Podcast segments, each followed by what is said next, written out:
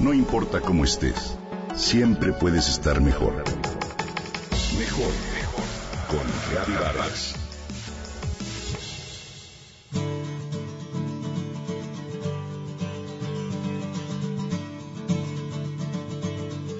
Lucina vive en el sur de la Ciudad de México desde hace poco más de 50 años. Nació en la colonia Roma y pasó ahí sus primeros siete años. Pero a fines de los 60 sus papás compraron una casita por el rumbo de Cuemanco y se mudaron. En ese entonces era una zona muy tranquila. Todo estaba rodeado de campos sembrados y muy pocos autos circulaban en ese segmento del periférico inaugurado a principios de la década. Sin embargo, el resto de la familia permaneció en la colonia Roma. Y cada domingo, Lucina, su hermana y sus padres hacían un largo recorrido en auto para ir a comer a casa de los abuelos. Lucina guarda un recuerdo muy vívido de esos trayectos. Tomaban el periférico y en todo el primer tramo casi no encontraban casas, ni edificios, ni ninguna otra construcción. Solamente de tanto en tanto iban apareciendo unas esculturas extrañas y muy, muy grandes que a Lucina le encantaban. Cada kilómetro había una, y todas eran sorprendentes por sus formas caprichosas y sus vivos colores. Para no aburrirse, Lucina y su hermana inventaron un juego muy sencillo. Se trataba de adivinar cuál sería la escultura siguiente en aparecer en el camino y en qué lado de la ruta estaba colocada la azul con verde, las esferas rotas, los cuernos, el robot, los gigantes, el acordeón de papel.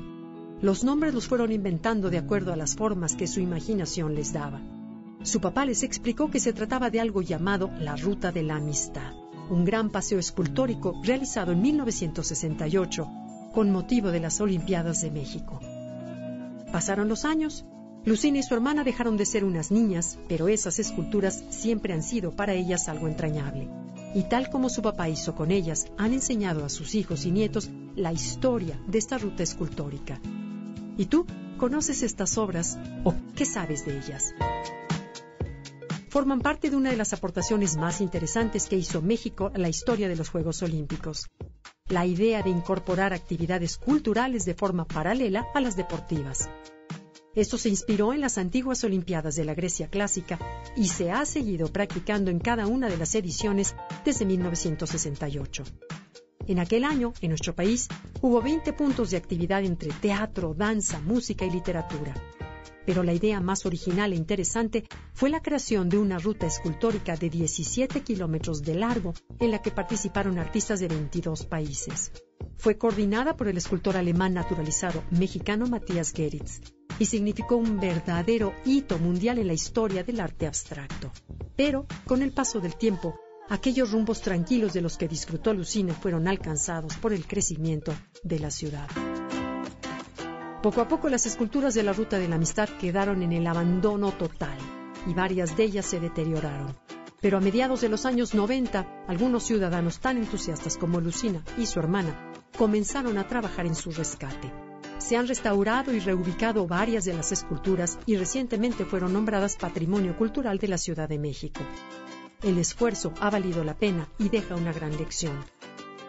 Mirar nuestra ciudad con ojos de afecto y cercanía es una de las mejores maneras de hacerla un lugar más amable para todos.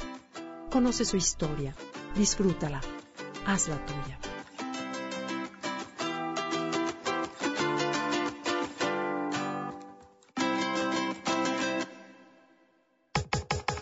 Comenta y comparte a través de Twitter.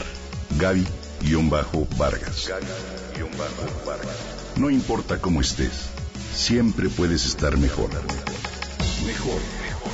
Con Vargas.